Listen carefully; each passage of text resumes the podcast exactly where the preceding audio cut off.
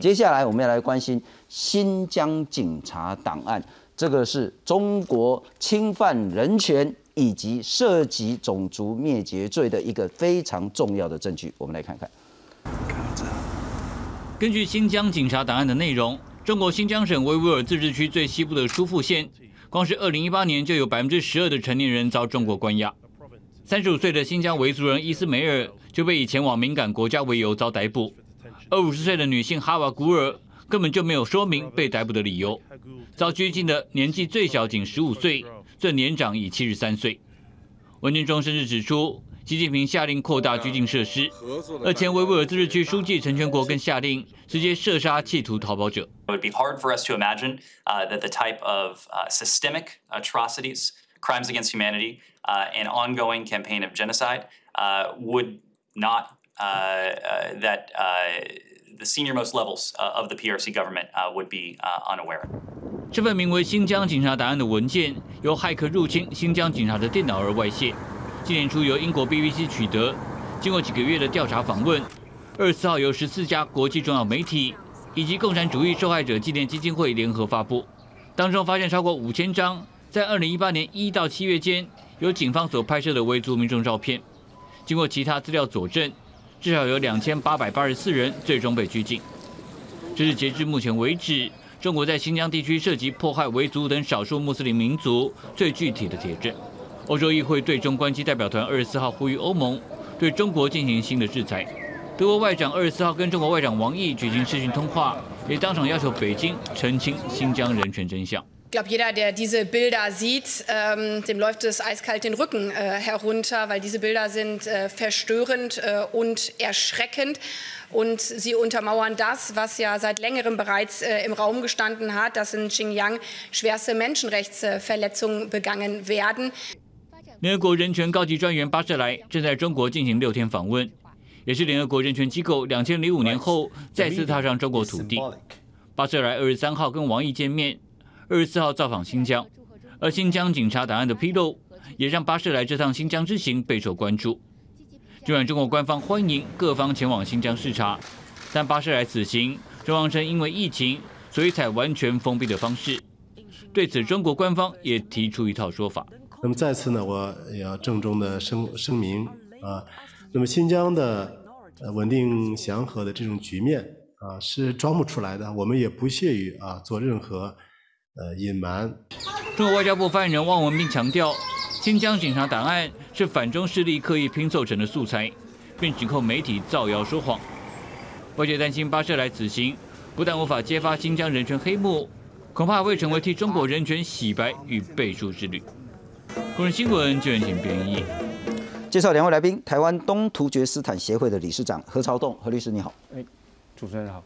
非常谢谢何律师，再来欢迎是台湾守护民主平台的理事宋承恩宋老师。轻松好，大家好。先请教一下何理事长和何律师了哈。是。新疆警察档案是为何将是整个所谓的再教育营，或者是重型监狱，甚至有些人批判的这个叫做中国的集中营的铁证？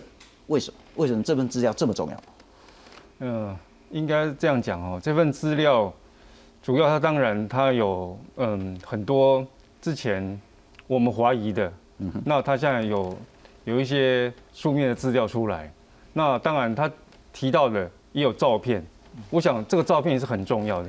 之前的文件，我记得在那个去年，如果大家还有印象的话，有个维吾尔法庭，二零二一年十二月九号，他们有公布做一个判决，就认定中国在东突厥斯坦，也就是所谓的新疆，哦犯下这个种族灭绝罪。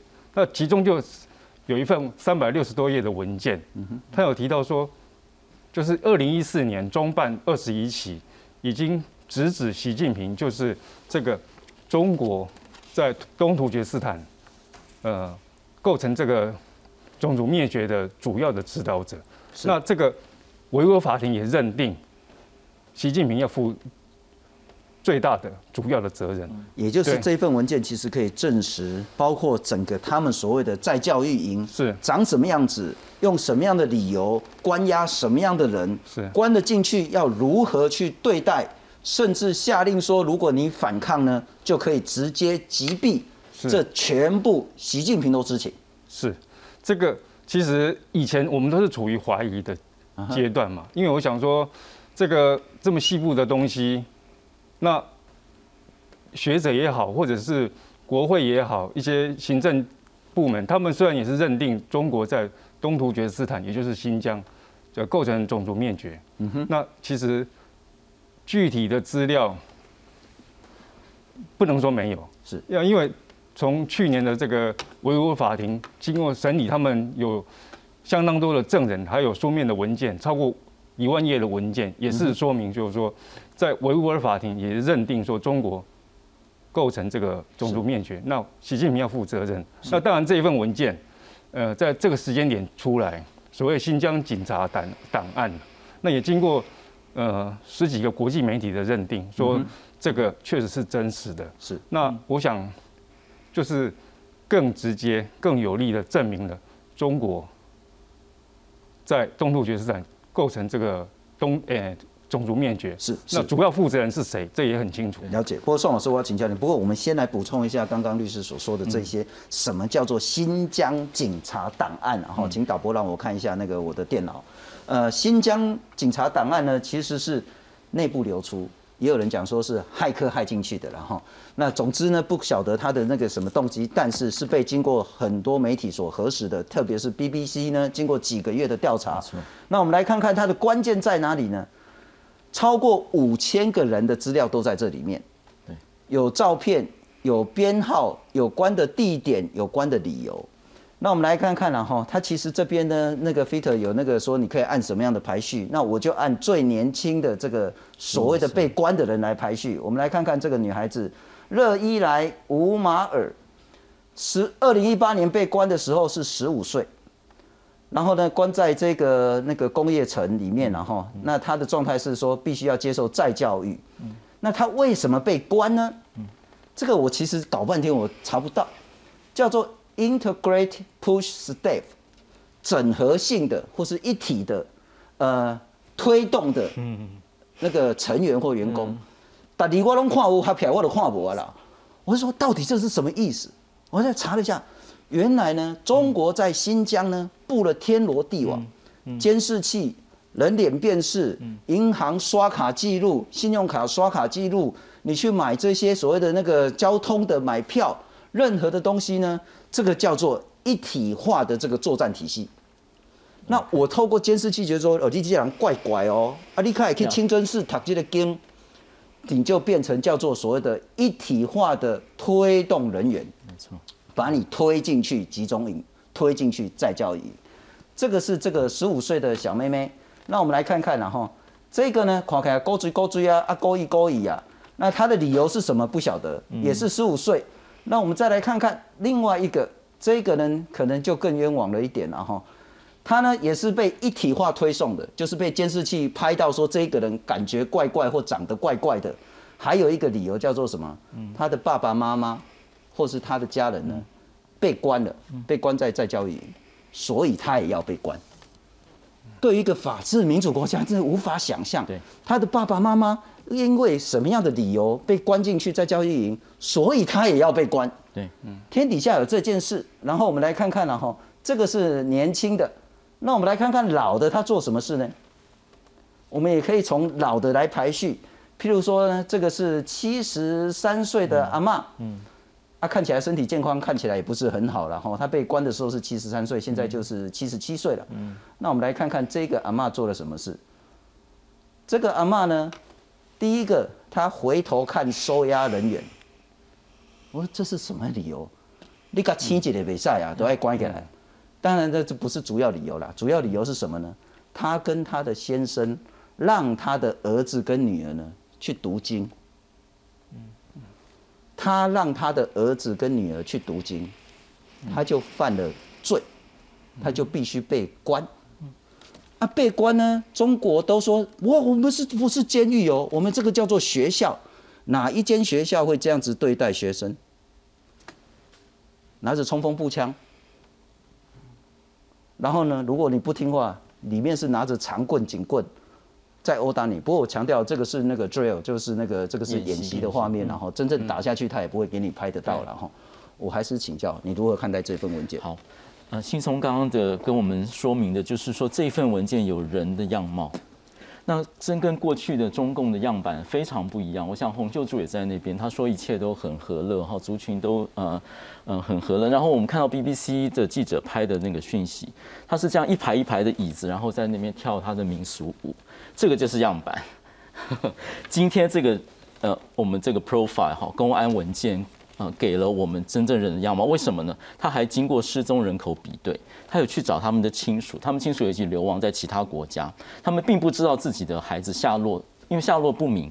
然后才才发现说啊，原来什么时候被关了，然后是这样子进去关进去哈，他是而且这这次的文件是经过鉴定的，那么经过呃专家的这个鉴定是认识真实性哈，然后并且经过失踪人口比对，还有就是它是内部文件，因此他对于刚刚何律师所说的那个指挥系统讲得非常清楚，比如说这个公安部长赵克志二零一八年去那边讲话，他一开头就讲说，我这次来是习近平总书记还有李克强总理所。批准的，嗯哼。那么我们过去都知道说，只知道说习近平有官方声明说要发动人民反恐战争哈，所以现在表面上理由是说去除极端主义。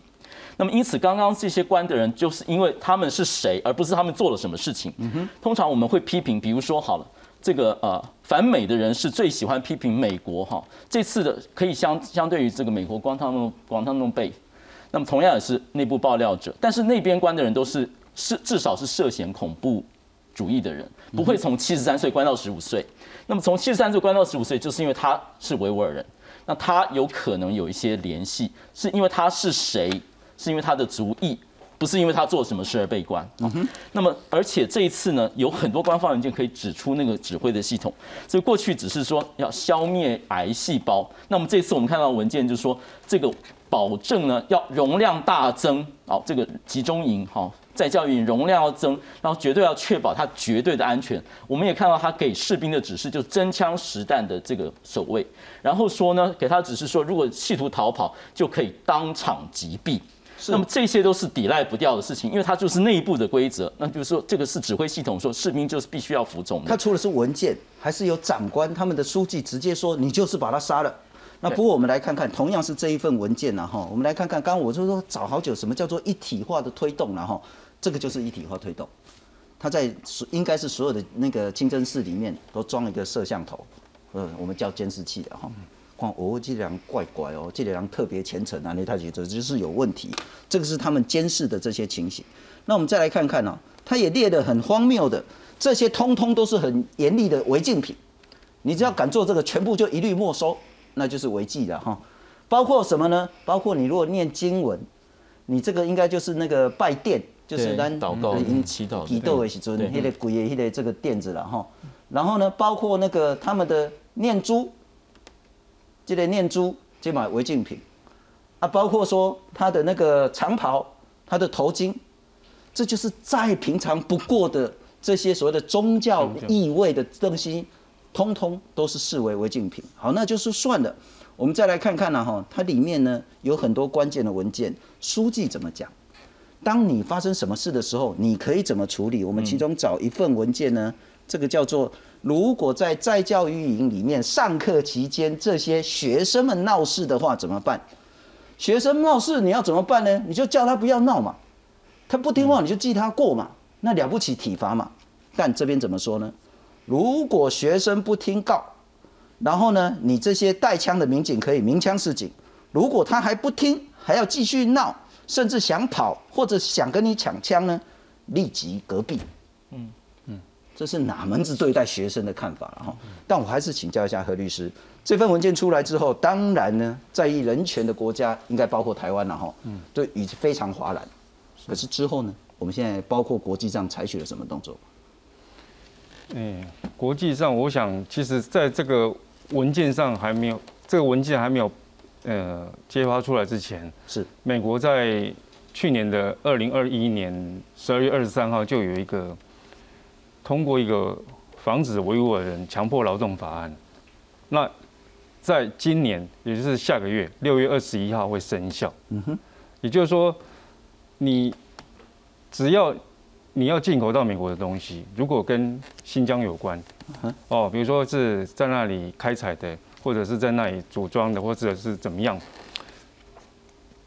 你进来，我们就一律把你认为你是强迫劳动是的产品，是那你必须要举证证明说你这个不是没有强迫劳动了，你才可以进入我美国。所以这个美美国这个在下个月生效，六月二十一号生效的这个防止维吾尔人强迫劳动法案，这个是非常效力非常重重的。而且我们行政院的经贸办公室特别也在四月二十六号有举办一个，就是说跟国内的企业这些，它有一个指引出来，就是说提醒大家要注意是。这个下个月要生效的强迫维吾尔人。是是，我们最起码所谓的新疆棉不要买，最起码新冠相相关的产品我们就拒绝购买。对。最起码我们要呼吁说，包括我们要更加在意发生在新疆或东突厥斯坦这样子一个人权破坏的行为。不过我们来看看这一份警方的档案呢，这是第一次大规模内部文件曝光。所谓的在教运营里面内部到底长什么样子？如果是学校，你怎么会期待学校的这些管理人员变成所谓的那个政报部队，甚至还拿着突击步枪、狙击枪？那他们的党委书记陈全国是说，如果你拒捕的话呢，就把他当成所谓的暴恐分子，就地击杀，杀了再报告就好了。那公安部长赵克志也说呢，至少两百万个人感染了极端思想，必须要关押两百万个人，这是习近平所指示的。而多数被监禁的人呢，他可能只是信仰阿拉、信仰伊斯兰，是穆斯林，就留个胡子理所当然，但是要关多久？十六年。不抽烟不喝酒也不行哎，这也要被关哎，笑死人了。还有不抽烟不喝酒也要被关的，关了之后呢，要关多久是他认定的，不是有一个法定刑期的。那不承认中共的意识形态，不信党也要被关。我请教那个宋老师之前，我们来看看所谓的再教育营到底发生什么事。中国近年来在新疆设置了再教育营，并关押大量的维吾尔人。中国政府宣称是为了防止恐怖主义蔓延，减少极端思想，并提供当地人职业培训。你是犯了什么罪呢？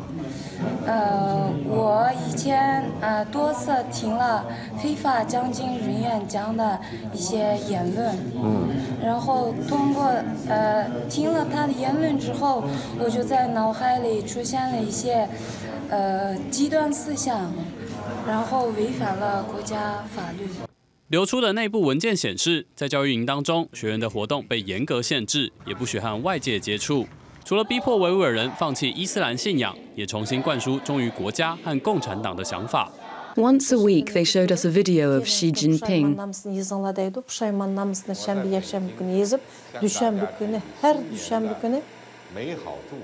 Namısını yazanlar deydi. Puşayman namısını şembe yakşembe günü yazıp düşembe günü her düşembe günü 美好祝福。 Then they told us to write assessments on ourselves. They wanted to make sure our ways of thinking changed and improved. her günü beş nakşını Every Monday at 9:55, we had to stand up and sing the Chinese national anthem. 对于在教育营压迫维吾尔人的指控，中国官方严词否认，宣称这些措施减少恐怖主义活动，并提高了新疆人民的幸福程度。我们这个采取了啊严厉的打击恐怖势力的啊 呃这些措施啊，可以说一场反恐的战争啊。那么在这个过程当中，比以前力度要加大了，肯定会相对来讲啊，某一个时期啊被依法判刑的人数会有所啊增长。不过，有安全专家认为，新疆再教育营强迫少数民族放弃语言和宗教，不止违反人权，更是一种文化灭绝。记者综合报道。两个问题，请教宋老师，这是否构成了国际法中的种族灭绝罪？第二个是说，不管是或不是，国际有力量制止或者是制裁中国吗？好的，我先讲一下哈，其实有几个方面，一个是个人的刑责问题哈，其实它有两部分，一个是违反人类罪，另外是种族灭绝罪，另外就是其他的国际制裁，其实有针对企业的制裁，反而是力量比较大。我先讲企业制裁的部分哈，那么呃，其实以美国来讲，当然还有英国、加拿大。欧洲等国哈，通通都采取同步的制裁。那么以美国来讲，是针对商务部，商务部对于企业，也就是说要断绝它的这供应链中间的新疆成分。它不管是强迫劳动或违反人权的成分。我举一个例子，像有一个企业叫南非欧菲光，那它就是用了新疆强迫劳动。那它是苹果的镜头的供应商。那么这件事情暴露出来，经过制裁之后，苹果跟它断联。也就是说，这个人就就不能够进入苹果的供应链去了。然后包括被制裁的人呢，包括海康卫视，就是他大规模做做这个监视器的。那么现在也被认为说，不但是侵犯隐私，还有侵犯新疆人权，所以各国就拒绝采用他的像那个产品。另外还有被制裁的，其实有非常特殊在新疆的情情况，公安厅也被制裁，哈，包括公安部法医研究所被制裁。所以美国发现人的头发进口，那么发现是啊维族的。那么禁禁止进口，所以不管是商品的或是供应链的，其实企业呢是有一定的呃呃非常大的效力。比如说德国，德国这一次呢，包括外长、包括经济能源部长都出来讲话。那么他说呢，如果德国的企业想要对外投资，如果侵害到人权的话，他们会呃会劝阻他们，并且呢收回政府的补贴。也就是说，德企如果想要到中国投资，跟新疆有关的，变成说德国现在开始采取说。反对你的立场，至少我政公部门资金不进去，然后呢，他也在分散市场。所以你如果对照乌克兰的情形，德国开始有人权意识，开始对俄国有警觉的时候，他开始政策改变，这就是民主国家。所以真相暴露之后，民意会推动政府，那么政府会采取一些措施，会在这个供应链上面跟这些违反人权的企业切干净。那我们来讲一下宗教的，呃，讲讲一下这个两个罪行哈。第一个，法国的议会其实通过这个大规模监禁这件事情本身呢违反人类罪，因为他这次呢很清楚就是揭穿了谎言，说是啊增加他的职业技能教育或者他自愿的，现在全部都推翻，就是他就是被被关押的，大规模关押、无限期关押，是。又这么大的规模，想跑就隔壁，对对，本身就是违反人类罪哈。那至于这个呃种族灭绝罪稍微复杂一点哈。这件事情没有牵涉种族屠杀，但是是基针对特定种族。是。那么因此呢，我们必须要了解，在国际上种族灭绝罪其实不一定是要大屠杀，它如果是让这个种族的基因有有侵害混淆，或者是说它让这个种族的后代没有办法延续，比如说大规模关押儿童，将儿童跟他的自己的社群分离，或是说毁灭他的文化、毁灭他宗教跟语言，或是说绝育。像这次就是过去有，就是不但不是关押营的问题，是呃，公安派人进入维族人的家庭，强迫就住进去，去监视，或者是呃，我们怀疑说有可能有性侵的行为，像这些都是国际上认为说有可能已经呃构成了种族灭绝罪，不管是维吾尔法庭或是这个呃 NGO 哈国际的这个公民组织都有去就责的部分。那么因此这一次呢，如果说这个直接到上到这个最高层，就是习近平下令，习近平知情，习近平指挥国家系统有系统来做这样的事情，而这样事情有牵涉到违反呃种族灭绝罪的情形，可能可以追究到中共的最高层。是是，不过何律师我也要请教您了哈，包括台湾在内，呃，我们可以怎么做？或者是我所知道，好像联合国的人权委员会也正要去那个新疆去做一些人权的调查。不过美国可能觉得说这个到底有用没用，或者说他是不是真的很愿意？中国愿不愿意打开门让人家调查，这都是一个问题。我们可以做什么？哎，我想这个部分的话，我们台湾可以做什么？当然，我们一向标榜是人权立国，那其实在这。这方面我们没有错，政治方面的，不管是我们不要说口号，就是说我们诶声援维吾尔也好，不管是政府单位，从最高层哦，小英总统也好，行政院长也好，到我们 NGO 团里都是。嗯哼。那我们也有一些分散在各地的一些指引啊、法办法之类，但是实际上我们是缺乏一套法规。嗯，是。对，因为就像美国，它下下个月要生那个那个生效的的防止维吾尔人强迫劳动法，是这个法案的效力是非常的有利的。那其实这个就我了解，台湾劳工台湾劳工阵线也提曾经有提出一个建议，就是说所谓刚刚宋老师讲的那个供应链的责任法。就类似德国、类似欧洲那些国家，就是我们企业要有责任。嗯，是，那就是要涉及强迫劳动、涉及这些哦呃非法的这些产品也好，我们企业要有责任。是，那但是你没有一个法律出来，OK，一个条例出来，你没办法去要求他去履行。嗯，那我觉得如果在立法方面，我们应该是做这方面的努力。是，哦，是我我想这个是比较具体的。政府要持续的关心谴责，对。企业要有一定的社会责任，对。对，人民要逼迫政府跟企业去履行他们的责任了哈。那还有一个很重要，也许我们提醒一下，这些所谓的关键文件哈，其实原始文件都是中文，是。大概所谓的华人哈，现在因为香港也都被他那搞走了嘛，只剩下台湾可以完完全全清楚说这些中文在写什么。对，我们的责任就是让更多人、更多人知道中共在新疆做了什么样的事情。是，我觉得知识就是力量，或是真相就带有力量哈。那么不管是从联合国或是各国，其实都有一些死角哈。那联合国高专是进去是被摸头呢，还是说他真的有权利去看？所以我们要去公民社会要持续去监督这些人权。